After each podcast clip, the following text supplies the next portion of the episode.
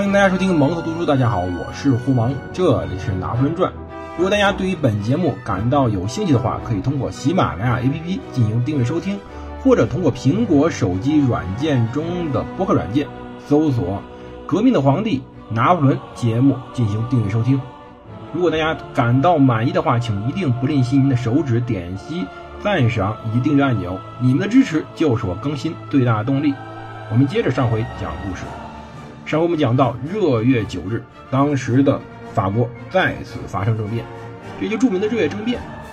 热月党人上台，随后进行了凶残的大清洗，杀了七八十人。当然，这比起当时雅各宾派杀的人来说，确实不多，只是过于突然，过于让人紧张而已。当时啊，马克西米连·罗伯斯比尔、奥古斯都·罗伯斯比尔的罗伯斯比尔兄弟嘛，以及六十名恐怖分子被斩首。如果说拿破仑在巴黎，这事不好说，他也很有可能也当时被砍了。八月五号时候，拿破仑得知罗伯斯比尔兄弟下场，他当时呢刚刚从哥哥约瑟夫的婚礼上离开，得到这个消息非常震惊。当时呢，他回到军营里，也就尼斯附近的军营。小罗伯斯比尔的命运呀，让他感觉到有点感动。他写信给弟弟说道：“我喜欢他，就是小罗伯斯比尔。”相信他为人正直，但是如果他渴望暴政，要是他是我的兄弟，我会亲手杀死他。当然，现在还来不及怀念小罗伯斯比尔，因为他与拿破仑之间的关系让拿破仑深陷怀疑。八月九号，一名军官带着十来个士兵到了拿破仑在尼斯的住处，逮捕了他。他被押到了尼斯的要塞，在那待了一天，接着。他又在昂蒂布的卡雷要塞被关了十天。当然，很有意思的是，在此前军事生涯中，他曾经视察过两次要塞，还很熟悉。此时啊，他的老成老朋友政客或者之前特派员萨利切蒂开始自保了，并没有挽救拿破仑。他不仅没有保护拿破仑，事实上，他还开始到处找拿破仑犯罪的证据。哼，拿破仑此时呢？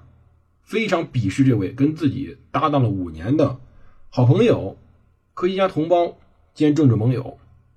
他说呀，他是在高高在上的伟人，几乎不屑于看我一眼。这就是政治之下的友情，没办法。到一七九四年，在当时呀，再无辜的人、再战功卓著的人都不知道自己命运在哪儿。所以说，拿破仑确实身处险地。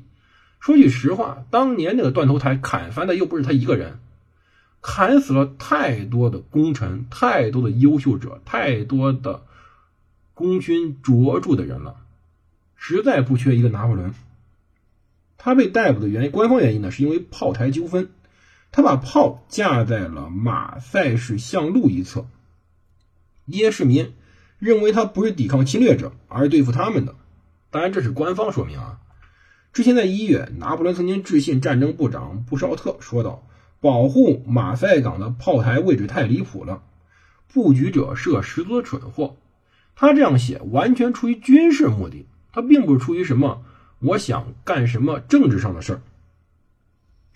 他呢，哼，被逮的原因呢，还是因为政治因素。他呢，实在是跟罗伯斯比尔兄弟靠太近了，他深受小罗伯斯比尔的提携。同时呢，又出版了之前我们提过的雅各宾小册子《博开尔晚餐》。他呢，跟自己的副官说道：“哼，谁都可以污蔑我，谁都可以冤枉我，但是我无辜就够了。我的良知就是听我自白的法庭。”当时还有人考虑到，就他副官朱诺还考虑到是不是来劫狱呢？但是此时拿破仑阻止他：“你要是不想害死我，您就别来这儿吵，因为确实是。”他此时相对还是安全的，拿破仑相当幸运，为什么呢？热月党人呢和之前当时法国大革命的这种那个党派人是一样的，中间人比较复杂，兼党派复杂或者说这些派别复杂，因此意志或者意识呢也比较复杂，互相意见呢不统一，到底怎么处理拿破仑没个说法。热月党人呢，说句实话，对敌人并不是特别狠。除了罗伯斯比尔以及他的铁杆盟友，还真没有说非杀不可的人。他没办法像当时雅各宾派那样子对敌人毫不留情，也没有说纵容随后的监狱外的那种思想的谋杀。八月二十号，拿破仑由于证据不足获释，他在监狱里面过得吧也不是特别惨。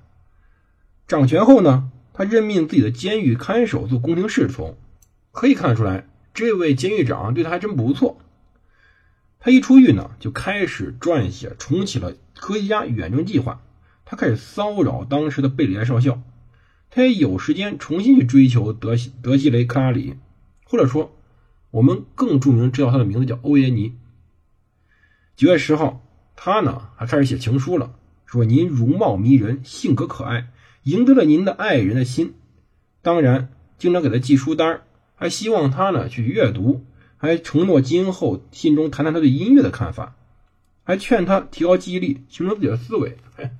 说句实话呀，如果如果说啊，如果说大家看看拿破仑干这点事儿啊，钢铁直男，百年直男。说句实话，他不是一个非常会撩妹的人，也不是一个非常会哄女人开心的人。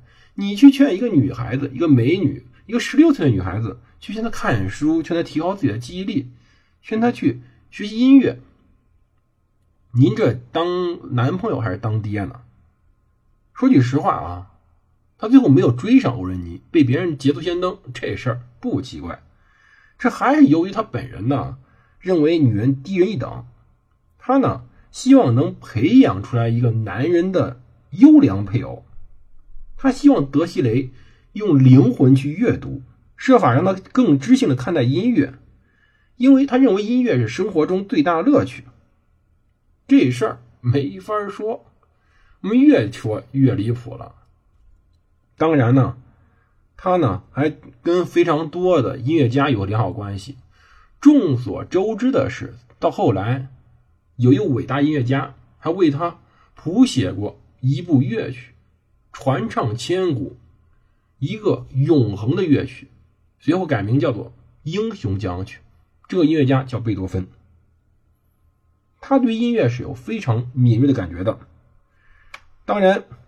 他给德西雷写的信呢，俩问题：第一，用词不够华丽，他的法语水平还是有限；当然，还有一个问题就是他一笔烂字拿破仑写的字啊，潦草，一般人根本看不懂。虽然说他呢爱意浓烈，集中注意力去吸引他，可是可怜拿破仑还是不知道怎么做。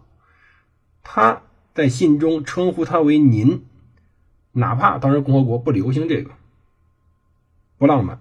对，非常不浪漫。德西雷批评拿破仑，他非常不满意拿破仑这种做法。可是呢，拿破仑很享受这种调情或者调侃。他写到：“说小姐，如果您能看到您的信让我产生了怎样的感情，您就会相信自己的指责不易。